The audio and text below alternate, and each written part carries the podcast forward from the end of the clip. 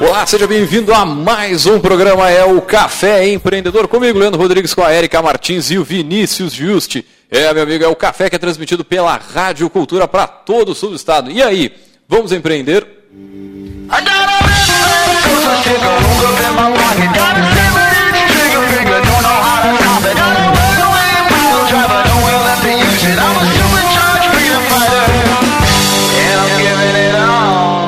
Café Empreendedor tem a força e o patrocínio de Cicred, gente que coopera, cresce. Para sua empresa crescer, vem para o Cicred, temos todas as soluções que o seu negócio precisa, estamos sempre ao seu lado com um grande diferencial. É, meu amigo, é o atendimento do Cicred. O crescimento que você procura para sua empresa está aqui no Cicred, gente que coopera, cresce.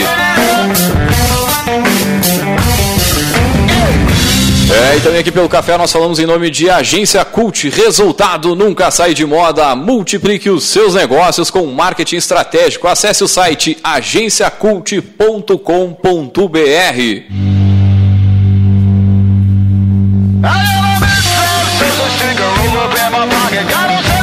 e também pelo café nós falamos em nome de VG Associados e Incompany Soluções Empresariais, que atua na administração de estágios, recrutamento, seleção e consultoria estratégica nas áreas de finanças, gestão de pessoas e processos. Acesse o site incompanyrs.com.br.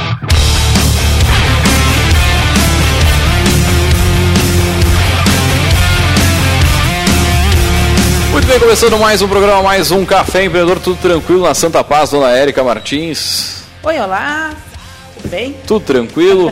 Tudo Dá um abraço pro Vinícius aí, que. O Vinícius está com uma questão de saúde, né? Está num atendimento de físio neste horário. Então, É. boa recuperação. Seu, seu DNA, né? Mas o Vinícius que Ontem aniversariou de- ontem, foi né? Justamente, estava mais velho, né? Publicamente aqui os nossos parabéns, já vi que rendeu uma consulta médica no dia seguinte. Antes de a gente entrar no tema, só fazer aquela chamada que a gente vem fazendo aqui a todas nas últimas semanas, né, sobre a edição do Startup Lab Sebrae que vai acontecer aqui em Pelotas no próximo final de semana, né, na sexta de noite, no sábado e no domingo, durante o dia todo. Então, ah, o Startup Lab é uma iniciativa do Sebrae, né, onde os participantes têm a possibilidade de interagir, de trocar experiências, de se, de se reunir em pequenos grupos buscando estruturar um negócio. Né? O Leandro já participou de uma edição do Startup Lab aí ano passado, Leandro? Foi, foi muito bom. Acho que foi, na verdade foi no retrasado. Faz, Ah, faz, aí, ok. vai fazer dois anos aí que não tinha. Mas muito bom, assim, tu desenvolve algumas habilidades, o pessoal realmente tem umas ferramentas legais para a criação de novos negócios e tu conhece muita gente, né? Se tu tem uma ideia, pode levar para compartilhar. Se tu tem interesse em ter um negócio, não sabe muito bem o que, não sabe muito bem como, é uma oportunidade de encontrar pessoas que têm ideias. Com É, certeza. Porque a dinâmica é que os participantes reúnam em grupo e cada grupo trabalhe num protótipo de um negócio, né? Modelando o seu negócio durante o final de semana, né? Então, ah, o evento já está com bastante inscrições confirmadas, né? Ele é um evento gratuito. Então, para quem quer se inscrever, é só procurar a plataforma do Simpla e colocar Startup Lab Sebrae, que vai direcionar para a edição daqui de Pelotas, que vai acontecer agora no E é- dia 6, das 19 às 22 e nos dias 7 e 8, das 9 às 17. E é de grátis. Mais uma vez. isso mesmo. Não Presente paga. Natal aí. paga. É verdade, é verdade. Muito bem, então, gurizada, vamos dar-lhe, né? Vou começar com o nosso assunto de hoje. Aí, é, meu amigo, diversas questões legais aí, culturais, têm se apresentado para os gestores como desafio no que diz respeito principalmente às contratações de colaboradores aí, e acaba demandando novas habilidades para gerenciar as equipes que cada vez são mais compostas por membros com características bastante heterogêneas aí, e que né, devem ser respeitados e valorizados nas suas particularidades, porém de forma que, né, que os objetivos organizacionais não deixem de ser atingidos aí considerando esse contexto. E para falar sobre isso, sobre os desafios de gerenciar a diversidade nas equipes, nós trouxemos ela, a nossa poderosa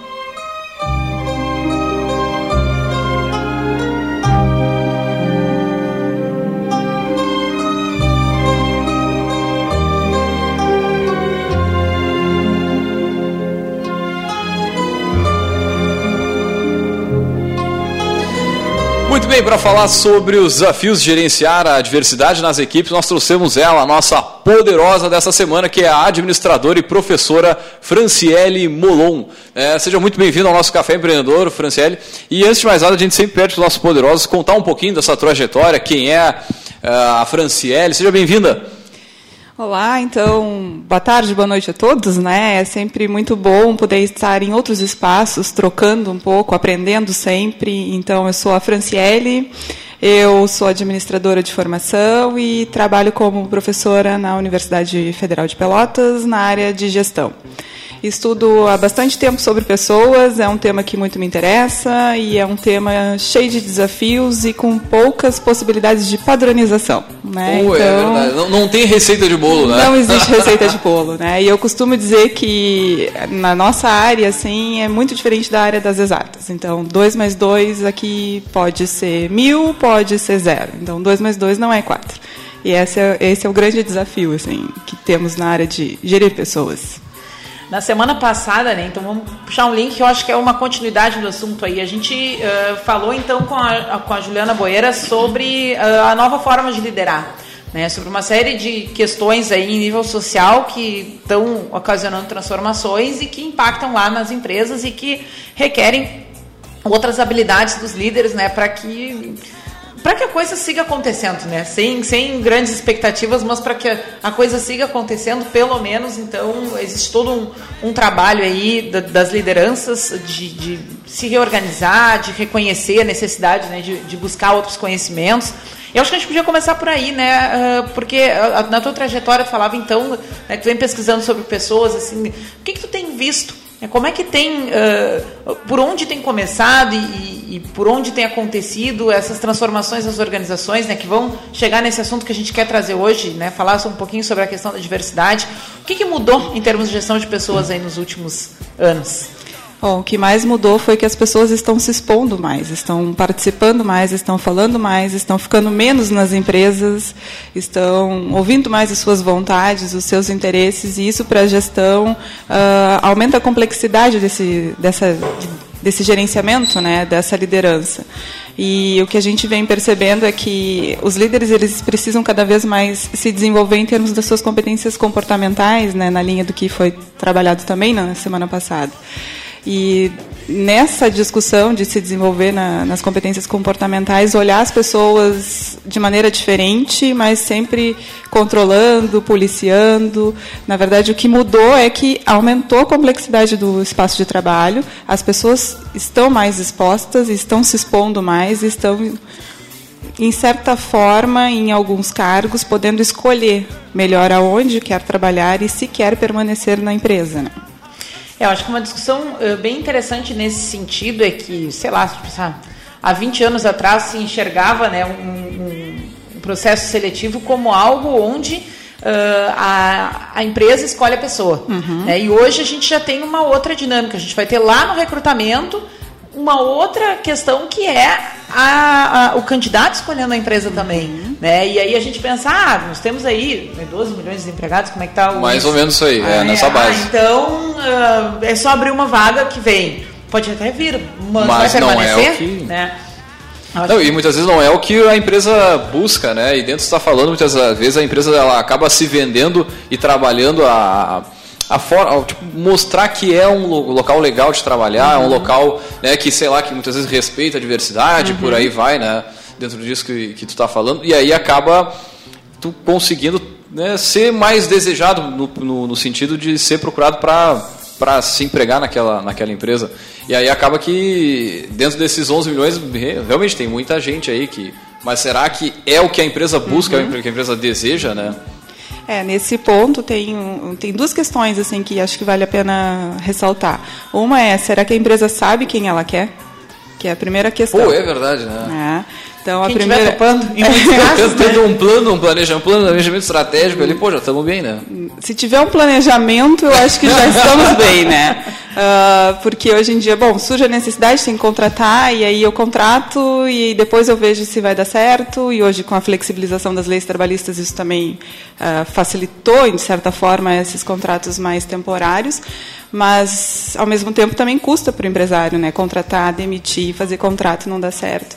E aí eu sempre falo assim, o, o, o processo mais difícil é o processo de contratar. Na verdade, é mais difícil porque a empresa não sabe quem ela precisa contratar e ela não estrutura o processo para isso, né? Que é um ponto importante assim. E muitas vezes acaba se olhando só para esse quem, quando a rotatividade vai lá em cima, né? E aí forçosamente a circunstância te faz pensar, bom, uh, o que está acontecendo e aí, né? Ou, às vezes com algum outro tipo de, de intervenção, trabalho de consultoria, alguma outra uhum. força que vem, né? A gente está falando aqui da realidade de muitas empresas uh, locais para a uhum. gente, mas com certeza replicáveis aí no país afora. É, uh, mas fazendo aqui esse, esse panorama inicial aí, né, para fazer o esquenta da nossa discussão, vamos falar sobre diversidade. É um tema que tu tem trabalhado, então uh, conta um pouquinho para a gente por onde as coisas têm caminhado nesse sentido. Bom, a diversidade é um tema bem amplo, né? A gente pode pegar por vários aspectos. E eu costumo sempre sinalizar que no momento em que nós temos pessoas, nós temos aqui três pessoas fisicamente, né, uhum. né, com, se encontrando, mas várias outras escutando a gente, e cada um de nós é único. Cada um de nós tem a sua trajetória, tem a sua vivência, tem a sua personalidade, e isso já representa um aspecto da diversidade e que boa parte das vezes as empresas não se dão conta disso, de que as pessoas são diferentes e que eu tenho que olhar para essas diferenças. Então esse é um aspecto, o primeiro aspecto da diversidade.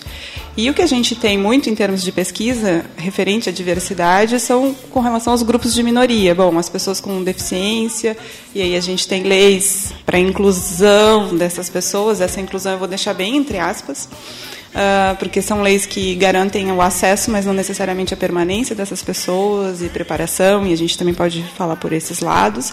E tem outros grupos de diversidade que são grupos de minoria em termos de poder, de força, uh, de movimento econômico. E aí a gente tem outras questões, tipo as mulheres, os negros, as, as mulheres negras, a comunidade LGBT, enfim, tem outras diversidades. Então, eu sempre costumo dizer que a diversidade é um tema amplo. E eu tenho que começar pensando que as pessoas são diferentes e que nas organizações eu tenho que parar para olhar quais são essas diferenças, para depois tentar enquadrar essas diferenças da melhor forma para o meu negócio. Uh, e aí, quando a chamada até do, da nossa conversa de hoje é um jogo de xadrez, né? E o jogo de xadrez eu acho que exemplifica bem essa questão das diferenças e de como mexer essas peças dentro de um tabuleiro, né? Então, eu acho que é por aí assim que vai a discussão. E dentro das tuas análises, assim, tipo, o fato de tu ter um ambiente né, com várias, vários tipos de, de né? Isso facilita, isso cria um processo melhor, mais criativo, né? Tu ter pessoas de diferentes classes sociais, de diferentes idades, de, né, de opções sexuais diferentes, né? Isso, uh, tu nota que tem alguma melhora no resultado final, assim, né? Para atingimento ou para criação, seja qual for o, o índice, né? Que for uhum. se, se avaliar. É, pelo que a gente vê a produtividade ela impacta positivamente, consequentemente lucratividade. Uh, a gente tem mais criatividade, a gente tem processos inovativos. Uhum. Uh, só que eu tenho que saber respeitar e valorizar essas diferenças, né? sob perspectivas complementares assim. Então eu tenho que reconhecer o que que meu profissional tem de melhor e como eu vou conseguir tirar aquele melhor dele, respeitando ele enquanto indivíduo e fazendo com que ele também enxergue qual é o a contribuição dele para o uhum. meu negócio, né? Então a dificuldade está em eu conseguir enxergar quem são essas pessoas e eu trabalhar essas diferenças, porque se a gente for olhar no discurso isso é muito forte, né? Ah, diferenças potencializam inovação, criatividade, produtividade. Agora eu tenho que ter uma habilidade para gerenciar essa diversidade. É, se a gente pensar na questão de, de marketing, né, de, da função de agências, pô, se, se fosse participar, sei lá, de uma reunião, de uma agência, do, sei lá, de uma escola há 10, 15 anos atrás, sei lá, acho que ia todo mundo... Né, não, ia, não ia durar muito ali, né? Mas hoje é bem diferente, pega a, até a, a, própria propaganda em si, né? E, a, e muitas vezes o clima de, de diversidade ele te dá uma visão muito mais ampla né, com o relacionamento com o consumidor, por exemplo, nessa, uhum. nessa questão. E para criar estratégias, até promocionais mesmo, também te facilita uhum. né, a, a, visão com o teu consumidor final. Né? Uhum. É, é, vai. Ah, não, eu acho que é exatamente isso. Eu acho que uma primeira contribuição meio óbvia é isso, né? Bom, quanto mais representatividade né, eu consigo ter numa equipe, né, numa, numa, empresa como um todo, uh, bom, mais próximo eu estou de, de, chegar né, na, naquele público com que a empresa se relaciona, né, o, né, a questão dos stakeholders, porque de, de, forma geral, assim, né, a gente pensar ah, no, no estereótipo, no, no, no uhum. padrão ali do, do, do, cliente, né, a gente fica um pouco engessado, né, para fazer essa, essa análise. Eu acho que emerge muito mais coisa né, de uma equipe que não é uh, uniforme. É, é, difícil, tem que escolher as palavras para falar, é assim, para trazer à tona né, o, o fenômeno. Mas o que eu queria dizer, na verdade, isso foi só complementando o que tu disse, é que uh, me parece né, que uh, existe um, um, movimento aí em termos de legislação, né, querendo garantir alguns espaços para alguns grupos. Uhum. Né, e, e a partir do momento que a, que a legislação vem com cumpra-se, uhum. é, é, entrou mais uma tarefa na ordem do dia para muitos gestores. Né? Bom, então X vagas agora vão para isso, isso e isso, né? em alguns casos, em alguns tipos de empresa, uh, que eu acredito que tenha uh, proporcionado alguns choques culturais no sentido de as empresas estarem uh, focadas em atender um requisito legal, mas não em uma estruturação. Uhum do que está mudando, uhum. né? De quais são, ok, a cultura, se a gente pensar, ela emerge dessas trocas, né? De, de, como as pessoas interagem ali dentro, mas tem um componente também de alguns parâmetros que, que a empresa estabelece para como as coisas funcionam. Uhum. Né? Eu não sei se vocês já tiveram a oportunidade, se já teve a oportunidade de participar de alguma pesquisa, alguma coisa uh, que deu esse olhar assim de como é que foi esse, esse, esse ingresso, uhum. né? E aí eu acho que do, dos PCDs é bem uhum. pontual, é bem pontual pela questão da legislação. Uhum. Hoje a gente já vê muito o anúncio, né, então, uhum. de, de vaga, de, né, de processo de recrutamento, uh, preferência para pessoa com PCD, uh, ah, pessoas uh, com deficiência. Né, então, é, é diferente né, de 20 anos atrás, de 30 anos atrás. A gente não está falando de uma coisa jurássica, a gente está falando de uma Sim. coisa né, da geração anterior à nossa. Uhum. E, e que cultivou alguns estigmas, né? Do que, que a pessoa pode, do que, que a pessoa não pode. Então, uhum. uh, conta um pouquinho pra gente o que, que vocês. Uh, é, agora tu, to, tu, tocou numa questão bem delicada, né, Érica? Que é a questão das pessoas com deficiência. Eu mencionei antes a questão da legislação, tu ressaltou, né? Então, as empresas que têm mais de 100 funcionários precisam ter no seu quadro de pessoal de 2 a 5% né, de pessoas com deficiência. O que, que a gente tem visto, assim, nas empresas? Bom, é uma obrigação legal uh, e algumas não cumprem nem o mínimo necessário. E aí, algumas das justificativas vêm, ah, as pessoas não têm qualificação, ah, uh, não, as pessoas não se candidataram à vaga, e aí a empresa não consegue dar conta, e, enfim, outras questões assim de não ter o mínimo necessário. Agora, quando a gente tem as pessoas com deficiência, a gente ainda tem muitas barreiras para serem ultrapassadas. A primeira delas é que eu, eu até posso ser movida pela legislação para contratar, mas antes da contratação eu tenho que preparar.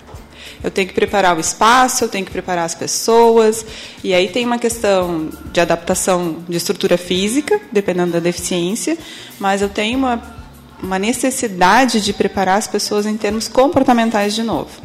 Então, como é que eu vou trabalhar a inclusão, a inserção, a permanência daquela pessoa com deficiência dentro do meu espaço de trabalho. Aí a gente tem alguns casos de sucesso, assim, as pessoas com deficiência auditiva estão apresentando muita produtividade na área operacional. Então tem sinais luminosos que ajudam a identificar quando tem quando são as paradas e etc, porque eles têm uma alta concentração, né? Então tem baixos acidentes de trabalho e etc. Na área administrativa a gente tem um pouquinho mais de dificuldade de incluir essas pessoas uh, pela falta de preparo da estrutura comportamental da empresa. Então a gente observa que, bom, contratou uma pessoa com deficiência e por vezes ela não está uh, trabalhando efetivamente, ela está como um número. E isso é muito ruim. É muito ruim para a pessoa com deficiência e é muito ruim para o clima, para os colegas, e aí aquilo reforça todo um preconceito que a gente já tem dentro da sociedade. E nessa linha eu discuto e e tento trabalhar uh, que a gente precisa não só fazer pela obrigação legal, mas pela questão moral, assim. Então vamos pensar em como vamos inserir aquele sujeito com as potencialidades que aquele sujeito tem, porque todos nós temos fragilidades e todos nós precisamos nos aprimorar sempre.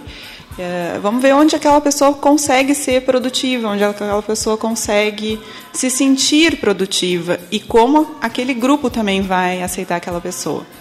Porque a gente tem muitos erros nas empresas, né? Então eu contrato uma pessoa uh, com deficiência auditiva e eu não consigo me comunicar com ela eu contrato uma pessoa cega e eu não sei a forma como eu vou lidar com ela. Eu não tenho um mínimo de acessibilidade para essa pessoa chegar na empresa, permanecer na empresa, em termos estruturais e em termos de relações interpessoais também é bastante complicado. Eu acho que dentro está falando dessa questão da principalmente do, da deficiência auditiva e, e, a visual, acho que são as mais uh, limitantes, digamos uhum. assim, as mais difíceis de conseguir né, encaixar. Eu tive a oportunidade de lecionar para um grupo de, de deficientes auditivos e a forma de comunicação é, ela é completamente diferente. Tipo, a linguagem deles, né, uhum. do, do, do, pessoal com deficiência auditiva, é justamente a, a, a Libras, né, que é uhum. e na hora que eles vão escrever é, é completamente diferente, assim, tipo é um é, é uma linguagem Até porque diferente nem todo mundo mesmo. é bilíngue, né? Nem todo mundo é, Sim, é, é como o seguinte, falante, né, é, fluente na, na, Libras e no português brasileiro, né? É, é exatamente, é, é como se eu fosse falar por falar eh, inglês sem, sem saber uhum. e a, a, empresa que vai me receber é. fala, fala em inglês, mas não tem uma, uma forma de fazer eu me interagir melhor e tudo mais ali. Bah, é bem. É, a gente precisa também, um é. processo todo, né? Precisam querer da empresa a gente tem a dificuldade também, né? A UFPEL abriu várias vagas e a gente tem alunos com deficiências diferentes e aí tu consegue perceber, bom, um aluno cego e um aluno surdo na mesma aula, o estímulo do cego seria mais a audição e do surdo mais a visão. Então tu não consegue trabalhar da mesma com os mesmos instrumentos, as mesmas ferramentas, e isso vai para as empresas, né? E aí eu volto a falar da falta de preparação em termos gerais, assim. Não adianta eu só contratar ou ampliar o acesso na educação se eu não tiver condições de que aquela pessoa de fato entenda o que faz e como faz e por que faz e não só ela, mas os demais, né? É, eu acho que aí está a grande, o grande mote da questão, né? É porque, ok, por força de lei se criam alguns uhum. espaços, né? Mas uh, o quanto essa força de lei garante o um objetivo maior, né? tem um gap gigante aí uhum. e, e eu acho que muito também da questão é, de falta de informação por uhum. parte das empresas. Né? Às vezes a gente pensa assim, uh, tende a pensar que, ah, não, uh, a empresa né, não está se esforçando para se adaptar, e muitas vezes é, é desorientação mesmo, é não saber por onde começar, não saber ah. o que, que, se faz. Como toda não... a regulamentação que entra do governo, né? Muitas vezes eles entram, ah, a partir de amanhã é assim, mas não tem uma, uma cartilha, uma coisa, ó, querido, ao longo do tempo vai por aqui, vai por ali, te dá alguma noção, procura o Sebrae, né? lá tem um curso específico, é alguma coisa assim, alguma linha, não, é diretaço. Agora imagina a empresa com, sei lá, que tenha 100 mil, 100 é, colaboradores do interior do interior, uhum. que não tenha que não tem tanto acesso a. Não vamos dizer que, pô, a internet tem tudo hoje, mas que não tenha tanta consultoria, que, tanto esse tipo de trabalho, acaba dificultando para a gestão, tem tudo, né? Inclusive, coisa ruim, informação é, né, mal qualificada e por aí vai, né? Pior uhum. que a verdade. Uhum. tem isso também. Uh, Tu tá, no, tu tá controlando o tempo aí? Dá para dar uma dá, vai, vai mais um pouquinho, vai mais um pouquinho, daqui a pouco Tranquilo. eu puxo o break. Eu acho que a gente poderia uh, dar algumas dicas, porque a gente né, levantou aqui muito claro a questão da, da, da, empresa não ter essa lacuna. Né? Eu acho que a gente poderia dar algumas dicas né, de por onde a empresa começa a se estruturar. Uhum. Uh, para que ela não seja só uma cumpridora de, uhum. de, de, legislação e que ela possa, de fato, começar a criar um ambiente inclusivo, né? E aqui a gente está uh, no momento falando sobre as pessoas com deficiência, mas eu acho que tem outras identidades, uhum. né? E outras uhum. uh, características de, de, grupos que vão ser representados lá dentro e que talvez não por força coercitiva de lei, de tem que uhum. estar, mas que essa questão do ambiente uh, inclusivo, né, de, de, fato e não, não só de, de, de discurso, de discurso, é, uh, por onde se pode começar, né? A empresa que que está pensando assim, bom, uh, eu tô com essa situação aqui, ou eu vou chegar em um número X de uhum. postos de trabalho, que eu vou, tô indo para a situação. Por onde eu começo? O que, que eu olho primeiro? Né? Por onde a coisa pode caminhar? Primeiro eu olho a minha empresa. Assim, como é a minha empresa e aí eu penso como são os funcionários da minha empresa, como eles se comportam, quem sou eu gerenciando essa empresa, de que forma os, os funcionários, eles, os colaboradores, funcionários, profissionais, enfim, de que forma essas pessoas, é, elas reagem, agem, se comprometem. Eu, na verdade, eu tenho que fazer um panorama, um diagnóstico da minha empresa. E, é, e por mais óbvio que pareça ser, não é. óbvio eu tenho uma empresa e eu não sei como ela funciona. Então, eu tenho que achar um tempo para olhar como eu estou e como eu estou na gerência da minha empresa e como é a minha empresa. Esse, esse é o primeiro ponto, assim, para saber por onde começar nessa valorização da diversidade em termos gerais, né? A partir das discussões, assim, que uh, tu tem participado, tu uh, consideraria, recomendaria que seria interessante chamar alguém de fora para fazer esse olhar? Uh, porque às vezes a discussão do, do, da questão interna fica muito viciado, né? Uhum. Eu posso ter uma uhum. visão uhum. de como é que a minha empresa funciona ou uhum. né, como é que eu, a minha equipe é muito baseada nas minhas expectativas uhum. e no que eu acho ou no que eu não quero ter trabalho não, de é- pensar. E, é, e aquilo que a gente falou ontem, né? Ontem, na semana passada, e muitas vezes o problema é justamente o gestor. Né? Então essa, essa análise é bem. Bah. É, então esse olhar, quanto mais esse olhar for de diferentes pessoas, melhor. Então, se eu puder chamar alguém, é que às vezes eu não tenho recurso financeiro né, para chamar alguém. Mas podendo chamar alguém, acho que uma pessoa de fora sempre consegue te dar uh, outros olhares, outras possibilidades para a tua realidade. Mas se eu não tiver como investir financeiramente, né? Uh, é importante trazer ou abrir espaço para que as pessoas sintam a vontade para opinar, sem necessariamente serem identificadas. Isso é uma coisa bem importante de ser feita, e dependendo da cultura da empresa, se é uma empresa mais tradicional, centralizadora, se as pessoas têm uma se é pela cultura do medo, bom, isso não vai funcionar, e aí vão validar o meu olhar, que por vezes é um olhar direcionado, e aí eu vou fazer uma pesquisa já sabendo que as pessoas vão falar. Então não é essa a ideia. A ideia é que eu consiga abrir esses espaços. E nesse, nessa questão de abrir esses espaços, bom, já é o primeiro elemento para a gente pensar se de fato eu quero ser diferente, né? Porque é o segundo passo. Então, o primeiro é conhecer, se conhecer, conhecer a empresa, e o segundo é o querer de fato. Né? Então, bom, eu quero estruturar minha empresa diferente, eu quero pensar em profissionalização das minhas práticas, do tipo, vou fazer um recrutamento baseado no planejamento, uhum. vou fazer uma demissão pautada em objetivos mais, uh, mais claros, né? menos intangíveis, menos pessoais. Uh, e aí, nesse caso, eu acho que já é um, um bom momento, assim, bom, eu quero. E aí depois vem, bom, eu me conheço, eu quero, e aí eu vou pensar em, estratégias uh, que possam facilitar esse, esse diálogo. Né? Então, pensar em algumas campanhas internas que promovam essa discussão. Então, antes de eu, de eu abrir para o mercado externo, assim, de eu começar a inserir pessoas diferentes ou valorizando essa questão da, da diversidade ou contratando PCDs, eu tenho que arrumar a casa, na verdade, né? Então, e fazer com que essas pessoas também se sintam mais confortáveis nessa situação. Muito bem, nós vamos a um rápido break comercial e voltamos já já.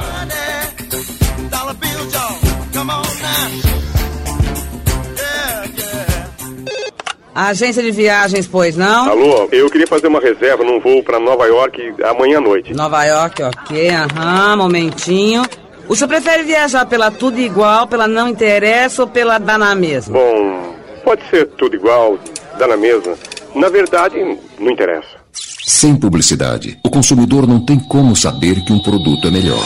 Anuncie. Não existem grandes empresas sem grandes marcas. Anuncie na Rádio Cultura. Ligue 3027 2175. Investimento é a palavra do momento. Mas antes de tudo, é preciso saber quem é você na hora de investir.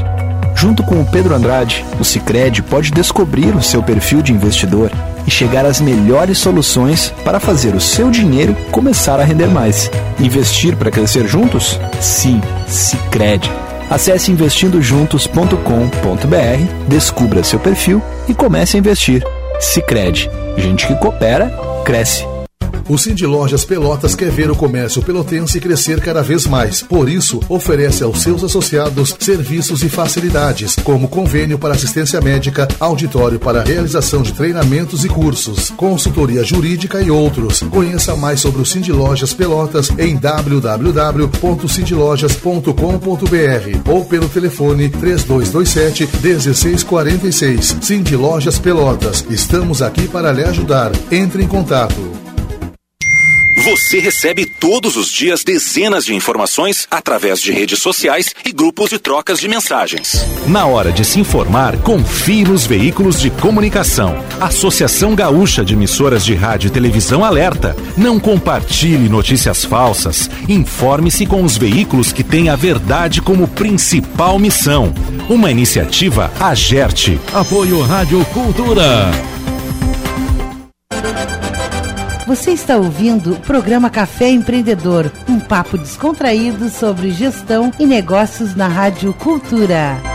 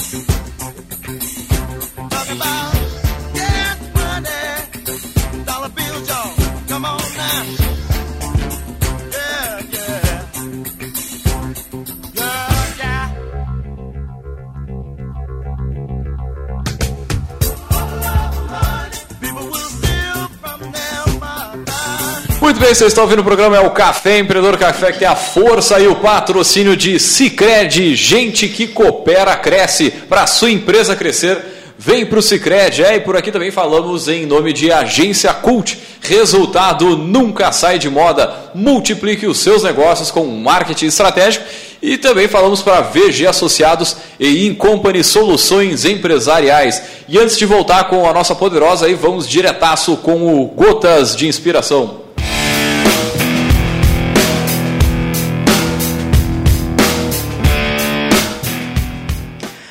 Tudo o que fazemos agora afeta quem estamos nos tornando.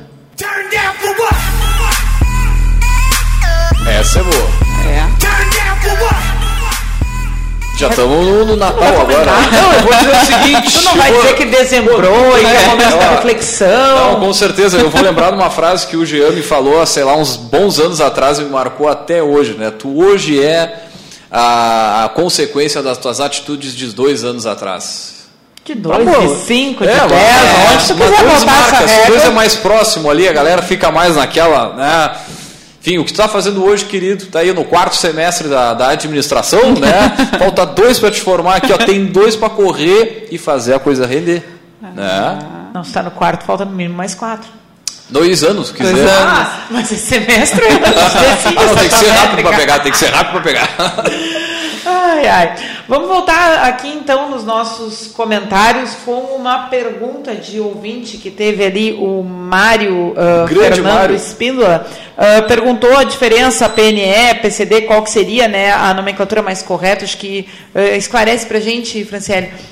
Então, a PNE, né, portador de necessidades especiais, também foi uma sigla usada, a, acho que até uns três anos atrás. Não, não, não, sei exatamente quando foi que essa sigla mudou, porque já foi pessoas com deficiência, daí vieram os, as pessoas, ah, os portadores de necessidades especiais, e aí essa questão de necessidade especial foi muito questionada, que tipo de necessidade especial era essa, e aí agora volta-se a falar com mais propriedade de pessoas com deficiência e incluindo as deficiências de vários graus e de diferentes tipos e aí a gente tem uma definição uh, também na legislação de quais são essas deficiências e aí a, a, a, própria legislação ela já configura que são pessoas com deficiência e quais são os tipos e os graus diferentes de cada deficiência. Por isso hoje a gente fala a gente volta a falar em pessoas com deficiência e não mais PNE muito bem esclarecido aí, né? Não é um tema que a gente domina nem eu nem o Leandro, né? É, a gente está mais do que nunca aqui numa aqui, né? condição né? de aprendiz, né? Muito importante. Eu acredito nos nossos ouvintes também, né? Porque é um tema uh, que carece muito de uhum. esclarecimento, de conhecimento, né? Acho que sempre é o, o principal caminho para combater uhum. o preconceito, né? Porque a gente fala aqui de questões que são uhum. atravessadas por preconceito uhum. nas relações interpessoais, né? O que isso é muito mais representado lá dentro do ambiente de trabalho. Uhum. Então, buscar informação aí é um, é um caminho importante para todo mundo. Falávamos então quando a gente encerrava o break anterior sobre a questão das contratações, uhum. né? De forma geral, uh, criar um ambiente inclusivo na tua empresa passa né, por uma pelo processo uma de... revisão, não por uma revisão de todos os teus processos, em especial de gestão de pessoas, uhum. né, que é onde recebe dá... com foto ou recebe sem foto o currículo? Ah, ah, boa pergunta. Essa pergunta ela é eu tava, tava colocando um contexto é bem, bem maior assim, mas é... começar por, pelo básico ali, pelo, pelo mais assim o, então, a fotinho no currículo. Para que foto no currículo? Né? Eu sempre faço a pergunta: o que, que a foto no currículo vai te trazer de informação sobre a pessoa? Aspectos estereotipados. A beleza ou não, algo que eu estou fazendo de juízo de valor. Quando eu entro nessa discussão de juízo de valor, quando eu, pela foto, eu já coloco a pessoa num lugar acima ou abaixo nas minhas técnicas de seleção, isso é muito perigoso. Então, assim. Só para saber se eu errado. conheço. A foto é só para saber se eu conheço. Só pra saber se a pessoa sabe botar uma é... demais no olho. justificativa então, tem bastante. Não, tem bastante, mas nessa linha, assim, se eu quero manter os meus estereótipos, se eu quero. E aí, e, por vezes, isso não é, não é uma coisa que eu penso, sabe? Não é uma coisa que eu tenha clareza. Eu faço e eu continuo pedindo com foto, porque, bom, enfim, sempre foi assim. Então, todo mundo pede assim? Pô, talvez então um processo que peça sem foto ou que deixe claro isso, será que pode ser considerado mais um, sei lá, mais justo, talvez. Não sei se é a palavra certa aqui, porque essa questão toda é. palavras aqui é o brabo. Né? Seria melhor, seria, né? Sei. Talvez mais imparcial. No, mais imparcial, acho momento. que seria a palavra mais adequada. É, né? Eu volto a perguntar, assim. E se perguntem vocês que fazem esse tipo de, de exigência, né? Tem que ter foto no currículo. Para quê? Se eu respondo para eu saber se a pessoa é bonita ou feia, bom, aí já, né, do juízo de valor. Assim, não. mas aí vocês não precisam responder. É, exatamente, mas não precisa responder para os outros, né? Responda para si mesmo, que eu acho que é o primeiro passo a gente se entender também, né? Porque a gente naturaliza muitos dos nossos comportamentos, a gente faz porque todos nós temos algum preconceito em alguma área, em algum momento, e, e às vezes a gente não se dá conta disso, porque também a gente está num contexto, e o contexto do Brasil ele, ele, ele deveria valorizar mais a diversidade em termos gerais pela nossa história, e na verdade a gente segrega mais. A nossa história é, ela é segregadora, né? E isso é muito delicado, assim. Então tem coisas que a gente faz sem se dar conta do porquê faz. E a questão da foto no currículo sempre me perguntam, em aula me perguntam muito, tá, mas e aí? Bom, e aí, e aí para que, que precisa foto? O que, que a foto vai te dar em termos de informação sobre o que a pessoa consegue ou não fazer para aquela vaga que tu está recrutando, selecionando? Uhum. E, na verdade, não traz informação nenhuma a respeito do potencial, da possibilidade de, contratação, a não ser o reforço do estereótipo, né? É, uh, daria um programa a gente uhum. uh, discutir só essa questão né, da, da imagem, da, da, questão do uso da imagem pessoal em determinadas posições de trabalho, porque daqui a pouco a gente vai pegar uh, alguém de marketing, vai uhum. levar essa discussão para um lado totalmente diferente. Vai discutir, por exemplo, a questão Uh, de por que, que numa feira eu só tenho a recepcionista Uhum. magrinha, loira, com cabelo comprido, sorridente, parará, tarará, Ah, por porque todo ela faz o cenário. e vende mais, será que é por isso? É, não tem E, uma os- mais. e o pessoal compra, será que é por causa disso também? Eu, ah, tá louco. É, é, não, com certeza é uma Tem- tem discussão. uma discussão bem- muito bacana aí Eu que acompanho poderia- muito evento, feira é, em Porto Alegre Todo ali. pode responder, E, cara, influencia. e influencia. Meu Deus do céu. Pega. Eu não vou citar o nome da empresa, mas tem empresa de energético, por exemplo, ah, na, na, na- numa das feiras aí que a gente faz. Que, meu Deus, assim, ó, é um, é um, é um absurdo. Tu passa Uhum. assim na frente, tu não consegue andar no corredor. Porque as pessoas se param ali na volta. Não sei porquê, no caso, né? Mas. Uhum. mas, é. São essas questões sociais, né? E, e culturais, e que a gente repercute, e que. E, e boa parte das vezes, bom, a gente ah, naturaliza, tem que ser bonito, e para ser bonito tem que estar num estereótipo X, né? Ah, peso, altura, cabelo, olhos.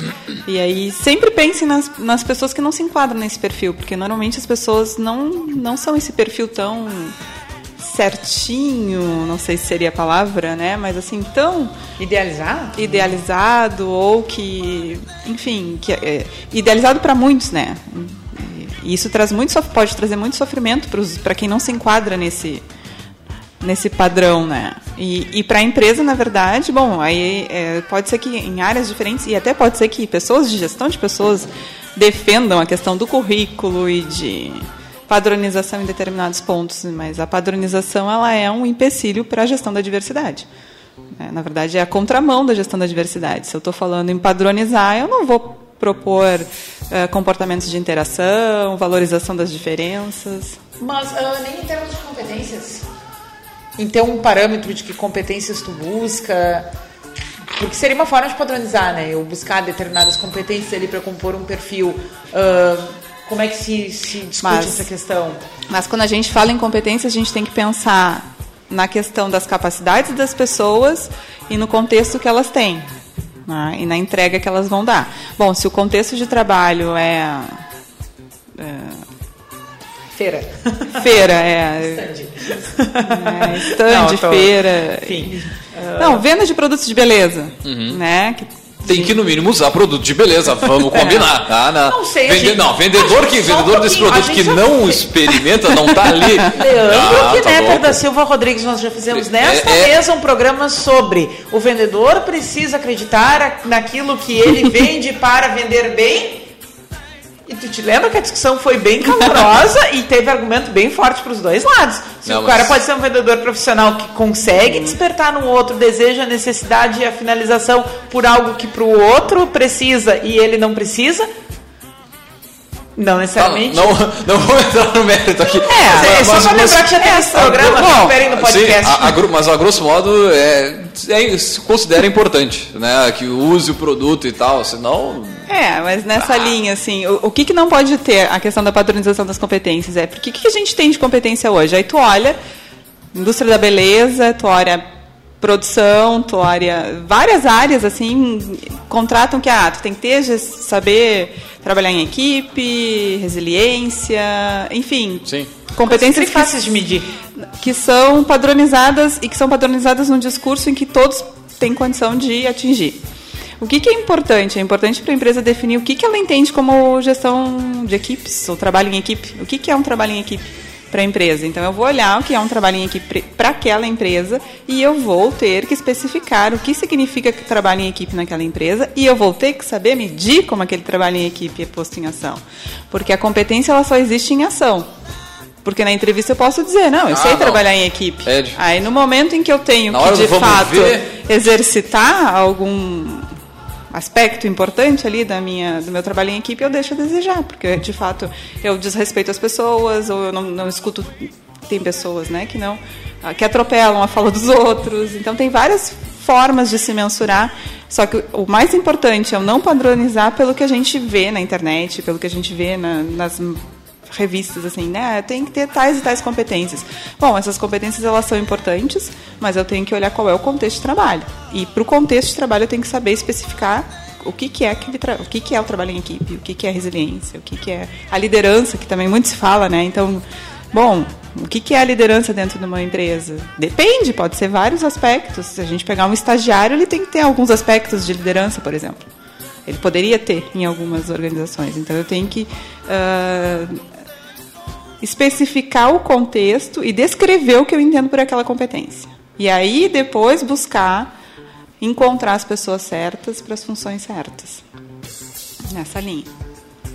Muito bem. bem. Agora, o que eu fico é, assim, é pensando é no, no tipo no, na, na, empresa que é pequena, né? Uhum. E mesmo assim tem o desejo de, de fazer, porque a maior parte das empresas no Brasil são, uhum. de, são pequenas, né? E equipes extremamente pequenas, uhum. o cara não às vezes o dono ou o empreendedor não consegue pensar em todos esses essas partes do processo, mas a pessoa tem um desejo de ter alguma ah, tipo uma, uma diversidade. Daqui a pouco o fato de começar a pedir currículo sem foto, por exemplo, é uma forma né, de, de, de, começar isso, por exemplo, mesmo que de uma forma mais, uh, sei lá, mais usual, assim, mais uhum. tipo fazer o que dá com o que tem na mão, uhum. né? Que é a realidade de muito, uhum. muito empreendedor. Tipo, o cara tem seis pessoas trabalhando, oito uhum. pessoas trabalhando, sai um, uma pessoa.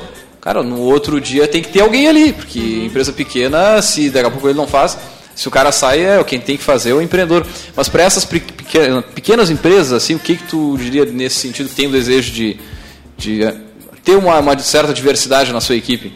É, vai ter que trabalhar nas equipes multiprofissionais, multifunções, assim, e que, que, enfim, nesse caso, assim, aconteceu um imprevisto, uma situação inesperada, bom, a equipe que está ali, ela tem que entender que aquela pessoa saiu e que, de alguma forma, eles vão ter que naquele momento, fazer o trabalho. E aí estou pensando em empresas pequenas mesmo, né? E aí a minha realidade também, uh, e aí não de pesquisa, né? Mas a minha realidade familiar me possibilita enxergar isso. Então, né? os meus a meu irmão e minha mãe, por exemplo, têm uma empresa pequena uhum. e eles gerenciam uma empresa pequena e com todas as dificuldades da empresa pequena. E aí, bom, faltou alguém. Eles têm que ter condições e, na verdade, dependendo de como as equipes elas funcionam, Tipo, eu já vou fazer o trabalho da Érica, ela não pôde vir hoje, ou ela teve que sair hoje. Eu vou fazer para ela, porque amanhã pode ser eu. Sim. Sem cobrar e sem entrar nas questões legais, porque isso também é uma dificuldade, né? Em termos, bom, eu estou fazendo, eu tô desvio de função. Não, eu estou fazendo no momento pontual. Então, é, para o empreendedor é tentar trabalhar essa integração das equipes. E como é que eu posso fazer isso? Bom, eu posso fazer isso, de repente, um dia, trocando as pessoas de lugar Uhum. Para as pessoas sentirem como é estar no lugar do outro, qual é a importância da pessoa estar no lugar do outro, algo mais prático, assim, né? Sim, sim. Por um dia não teria problema em termos de fazer a, a rotação das funções, que é o que a gente chama, né? Pô, isso para uma empresa pequena, tipo um restaurante, o dono uhum. está nos ouvindo, uma padaria, um, né, um negócio mais é, tradicional mesmo, uhum. é, é, acho que é legal tornar, jogar com essas experiências aí para deixar todo mundo, né, primeiro afiado no que tem que fazer uhum. e segundo ter a visão, ter a empatia que o fulano precisa esperar tal coisa para que seja feito, por exemplo, né? Uhum. É desenvolver valores que atravessam muito a questão do trabalho em equipe, né? Uhum. Para os ambientes que uhum. valorizam, né, a questão do trabalho em equipe. Uma coisa que a gente falava né, uh, no, no break também era a questão, a gente falou muito aqui né, das pessoas com deficiência por forças de lei, mas existem outros grupos também né, que estão despontando aí e estão buscando por direitos, por legitimação dos seus direitos de inserção no mercado através de reservas de mercado, né, e teria uma, uma, uma infinidade de, de situações aqui para a gente exemplificar né? Mas acho que uma outra discussão assim bem clara para quem nos acompanha é a gente olhar também a questão uh, do espaço de mulher e espaço de uhum. homem dentro das equipes de trabalho. Né? A gente uhum. falava aqui da questão do estereótipo da, uhum. da, da, aparência uhum. física, né? como uma, uma consequência lá do, do assunto anterior, uh, mas acho que uma discussão que vem crescendo muito é essa, tipo, Uh, só contrato homem, uhum. só contrato mulher, e muitas vezes as causas pelas quais uh, um ou outro são uhum. contratados, elas não, não, não emergem muito uh, da necessidade daquele cargo versus o que a pessoa está apresentando, e sim de conceitos culturais que batem muito de frente com essa proposta né, da, da diversidade. Uh, tu já teve a oportunidade de participar de alguma pesquisa com esse tema, de alguma discussão? Traz para a gente um pouquinho o que, que que, tem se evoluído, entre aspas, nesse sentido, né? Tem se, se discutido muito a questão do, do que é a profissão masculina ou feminina, né? Do que é e que é algo de novo que é socialmente construído. Então a gente tem algumas profissões tipo a enfermagem. E aí quando a gente olha alguns anúncios, eu busco uma enfermeira. O secretariado. Quando eu olho alguns anúncios, eu busco uma secretária. E aí eu já direciono o uh, office boy gênero. Que é o boy. Quando eu olho, é. Não, é, é, nunca me esqueci de uma história que uma estagiária me contou que uma pessoa foi entregar um currículo uma vaga de office boy e ela falou: Ah, não, é, é uma vaga para homens. Ela, mas eu quero ser uma office menina. Uhum. a questão da própria nomenclatura sim, do cargo é. já direciona, né? Bom, é uma vaga, né? E aí eu já direciono, bom, então não pode ser mulher ou não pode ser homem. E aí, de novo, eu volto a falar assim, da importância de saber o que, que a pessoa tem que fazer naquele cargo. Independente se é, uh, a orientação é masculina ou se a orientação é feminina. Assim. Então eu tenho que ter clareza do que, que a pessoa precisa fazer, quais são as entregas daquela pessoa para aquele cargo e cuidar, porque de novo a questão da naturalização. Então tem algumas profissões que eu já peço, né? Então, ou direcionada para homens ou direcionada para as mulheres. A gente tem uma, a gente fez uma pesquisa uma vez com o pessoal da engenharia uh, nas obras, assim, né? Então, obras normalmente é um espaço masculino. Uh, cheio de preconceito, né? Cheio de de uma construção social muito forte. E a gente percebe que hoje as mulheres elas também entram nessa questão, não necessariamente na, uh, na execução dos prédios, mas elas entram uh, fazendo acabamentos, é. né, os legistas, vários, vários então tem tem algumas de... discussões com relação a isso. Claro que a gente escuta assim, ah, mas tem coisas que é de homem porque exige força. Bom, que tipo de força e, e, será que uma mulher ela não tem capacidade de todo homem é colocar forte. aquela força? É, Exatamente. Todo chinês é o Jackie Chan, né? É. Ou então assim, bom, ah, não, é mais feminino porque é mais delicado. Quem disse que a mulher é mais delicada? Quem disse que a mulher tem espírito maternal? Nem toda mulher tem espírito maternal, nem toda Sim. mulher é delicada. Que é de novo a questão dos cuidados quando a gente padroniza. E a gente padroniza o que é uma mulher e o que é um homem. E aí a gente está falando de uma mulher e de um homem. E a gente esquece outros grupos que estão por trás, né? E, e, eu acho que essa discussão é muito relevante para dentro das empresas, porque, uhum. ok, se nós tivéssemos os três aqui numa mesa de bar, cada um falando da sua vida, do que, que acha, o que, que não acha, Uh, ok, algumas opiniões seriam válidas e a gente nem precisaria entrar em alguns assuntos, uhum. mas quando a gente está falando dentro dos ambientes de trabalho, daqui a pouco eu estou né, perdendo um profissional bom, uhum. uma pessoa produtiva, uma pessoa que faria uma melhor entrega, porque eu estou cultivando barreiras pessoais de o que, que eu acho que né, pode ser ou não pode ser, deve ser não deve ser. Uhum. Então essa, essa discussão ela é relevante, ela não pode passar longe aí, do, do, principalmente você simples, vou dizer, das pessoas que trabalham na área de gestão de pessoas, porque eu acredito que elas uhum. vão ter alguma, alguma força ali dentro, né, para levantar algumas discussões, né, mas sendo mais justa, ela tem que atravessar lá para a mesa do empreendedor. Né, o empreendedor que tem uma posição de gerência dentro da empresa, né, que é o proprietário uhum. e está lá dentro, que muitas vezes vai ser a palavra dele que vai uhum. dizer, tipo, acontece ou não acontece, né, tem que se apropriar desse tipo de discussão não considerar aí que é um, um papo alheio, né, ou de, de até outras... porque, né, se a gente pensar a realidade das, da maioria das empresas, muitas empresas não têm um setor de gestão de pessoas, um setor de não. recursos humanos. Então, quem faz a gestão de pessoas é, é o empreendedor, né, é o dono do negócio. No máximo o contador ali que manda a documentação para é... assinar no fim do mês ali e deu a bola. E que faz o fechamento da folha e etc, é, né, e tá faz louco. o acompanhamento. Mas a gestão mesmo, esse gerenciamento, ele, ele é responsabilidade de quem tem as suas equipes, né? Estando ou não estando na área de RH, que também é uma coisa bastante importante. Né? Então, empresas maiores estão mais estruturadas nesse sentido, mas as menores e a grande realidade que a gente tem não estão necessariamente profissionalizadas para isso. Mas isso existe. Eu preciso gerenciar as pessoas na minha empresa. E tu vê alguma relação da universidade versus o mercado de trabalho, o número de postos ocupados por homens, mulheres e enfim, e por aí vai todas as outras hipóteses, enfim. É, neste semestre tem um, dois alunos que estão fazendo uma pesquisa a respeito da crise econômica e da contratação de estagiários. Uhum. Né? E aí eles estão identificando alguns elementos bastante importantes. assim. Uh, a crise, quanto, conforme a crise econômica se agrava, maior é a contratação de estagiários. Isso já é bem polêmico. Né?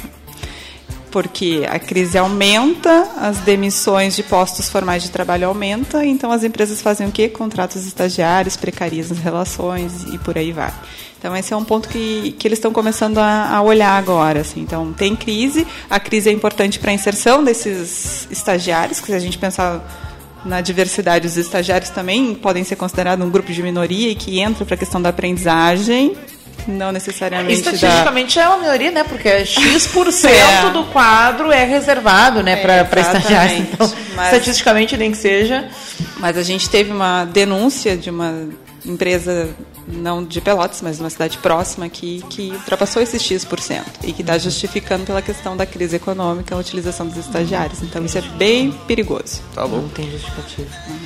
A gente está se encaminhando para o final da nossa transmissão, né? 55 minutos de transmissão desde que o programa começou e, enfim, teria uma série de coisas uh, para a gente ponderar e discutir e, e, de antemão já fica o convite aqui para um retorno, né? Para a gente voltar a discutir outros tantos temas, resultados de pesquisa, né? Que, que envolvam essa questão. Eu acho que, como eu falei antes, a informação é muito uh, começo de tudo, né, para a gente avançar e, e, a gente mesmo, a gente que está cinco anos aqui na mesa com o microfone, né, dando voz é e aprendendo e, e, nós dois aqui hoje assumidamente aprendendo muita coisa e, né, e reconhecendo que a gente não, não, não tem eloquência aí nessa, E só lembrando de, um, de, uma empresa que passou por aqui que tinha o desejo de, de, criar, de despertar a diversidade na sua equipe, uhum. se não me engano era Possible, a Possible. Ah, que o pessoal queria é, mais programadoras mulheres uhum. e eu lembro que pô, quando eu dei no aula no IFE para o TSI, para os sistemas de internet, tipo de uma aula de 30, era sei lá, três alunas.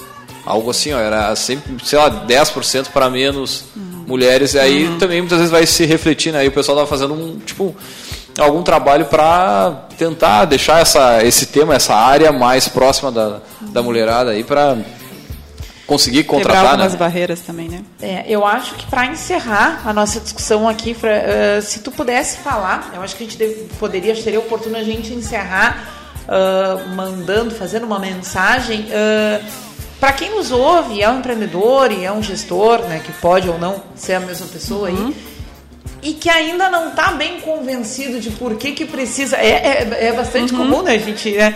É, não está ainda bem convencido, entre aspas, não está uh, entendendo por que da relevância uhum. de olhar para essa questão, né? E, e ok, daqui a pouco uh, ele vai chegar à conclusão de que ele não quer uhum. estimular a diversidade na sua empresa, seja pela razão uhum. que for, mas que seja uma escolha a partir de um conhecimento, né, e não de uma negação uhum. de uma uhum. realidade. Uhum. Né? Então, uh, para o gestor que ainda não uh, direcionou o seu olhar para a questão da diversidade, né?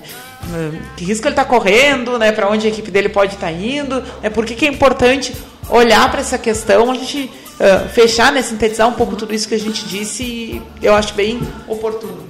Bom, uh, se não for para melhorar as relações interpessoais, se não for para promover criatividade e inovação, se não for para ajudar a resolver problemas, uh, ajuda muito a credibilidade da empresa.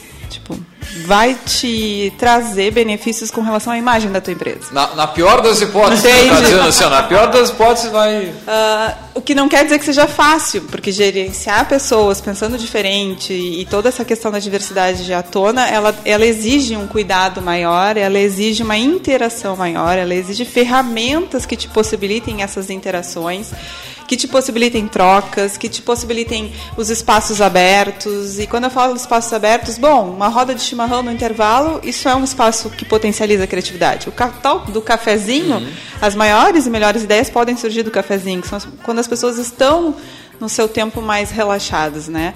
Mas se não for para isso tudo, né? Quando uma empresa é, é ela reconhece e ela valoriza a diversidade, os clientes reconhecem e valorizam a diversidade. Então ajuda muito na imagem da empresa quando vocês falaram da empresa que teve aqui, da Possible, a gente uhum. sabe, a gente conhece bem como eles integram, interagem, é um exemplo de sucesso, né? A gente tem uma outra empresa que trabalha nessa linha, que é uma empresa bem maior, na verdade, que não é daqui da região, mas que é a Marco Polo. Então, a Marco uhum. Polo também tem um programa muito bacana chamado Programa Envolver, que traz à tona todas essas discussões e, e que mostra uh, como é importante para a empresa, para o negócio, e aí, seja para o negócio sobreviver no mercado, mercado ou principalmente para o negócio se diferenciar do mercado. Né? Então, se não for por uma questão ou por outra, acho que vale a pena.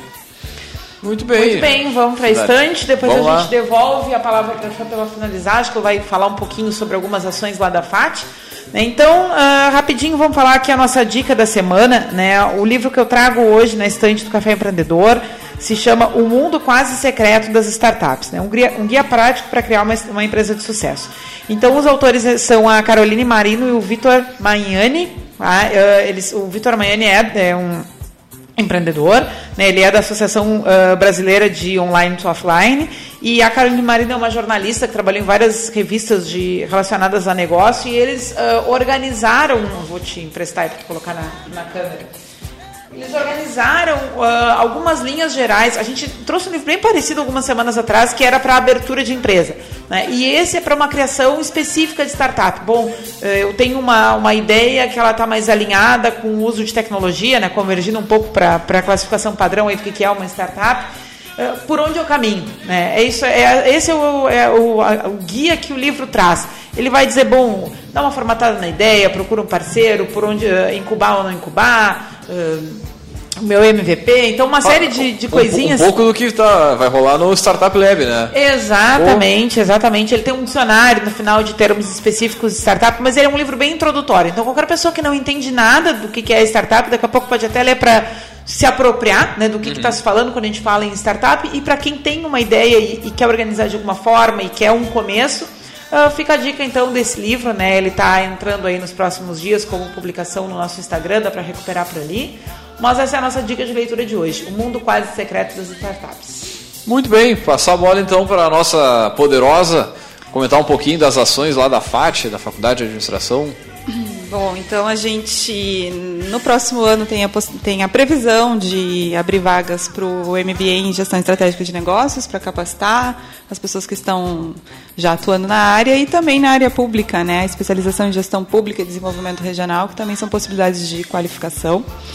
Uh, e na verdade, acho que o mais importante é dizer que a universidade ela, ela apesar e aí eu não quero reforçar só o discurso, né? Então eu vou falar por mim.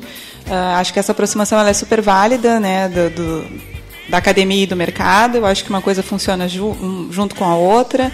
E então a, a, Faculdade de Administração de Turismo está aberto, né, para troca. Júnior, tem. É, essa é outra questão. Então a gente tem uma, uma empresa júnior que é uma empresa de consultoria, então que é uma empresa que é gerenciada pelos estudantes, é a empresa de consultoria mais antiga da Universidade Federal de Pelotas.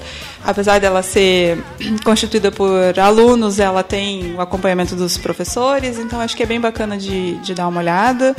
Uh, atua em vários segmentos, né? o preço é bem justo. Uh, eu acho que e eles têm uma uma bagagem com relação à pesquisa de mercado, plano de negócios, organização de eventos. Então, acho que ajuda o empreendedor que quer investir sem necessariamente investir muito financeiramente. Muito bem, então. Uh, sugerindo né, uh, que recupere no podcast o que é uma empresa júnior, para quem ouviu né, e, não, e não entendeu muito bem do que, que se trata. Né, Estamos pode... bem na venda hoje aqui, hein? Ah, né? Cinco anos de programa tem praticamente uma solução para tudo. É verdade, é verdade. Então tá, então, gurizada. Nós vamos fechando por aqui. Agradecer a presença da nossa poderosa Franciele, professora da administração da Universidade Federal. E também a quem está nos acompanhando aí. Grande abraço para o Mário, que botou algumas perguntas para nós aqui. A participação sempre é, é bem-vinda. E também, é claro, lembrando que aqui no Café a gente sempre fala em nome de Cicred. Gente que coopera, cresce. Para sua empresa crescer, vem para o Cicred. E também falamos para a agência Cult, resultado nunca sai de moda. E é claro, também falamos para VG Associados e In Company Soluções Empresariais. Nós vamos ficando por aqui, deixar um grande abraço e até a semana que vem. E claro que logo mais esse áudio vai estar disponível aí no nosso podcast no caféempreendedor.org, no Deezer, no Spotify, no Castbox. Qual outro aí, Erika? Ah, onde é, quiser ouvir, dá o play. iTunes, Deezer, Spotify e o Podbean. Ó, Essas cinco plataformas. Só, só, o cara tem que ser muito diferentão para usar outra plataforma. que... ah, não, é impossível. Uma é dessas vai achar. Não, e também se tem alguma outra de preferência, nos manda, Pô, porque é a gente né, mapeou as que tem mais potencial aí para expansão do, do, do, nosso conteúdo, mas por favor, sugiram, estamos abertos a inserir uma sexta plataforma aí na nossa transmissão. Muito bem, então, gurizada, deixar um grande abraço e até a semana que vem. Investimento é a palavra do momento, mas antes de tudo é preciso saber quem é você na hora de investir. Junto com o Pedro Andrade, o Sicredi pode descobrir o seu perfil de investidor e chegar às melhores soluções para fazer o seu dinheiro começar a render mais. Investir para crescer juntos? Sim, Sicredi. Acesse investindojuntos.com.br, descubra seu perfil e comece a investir. Sicredi. Gente que coopera, cresce.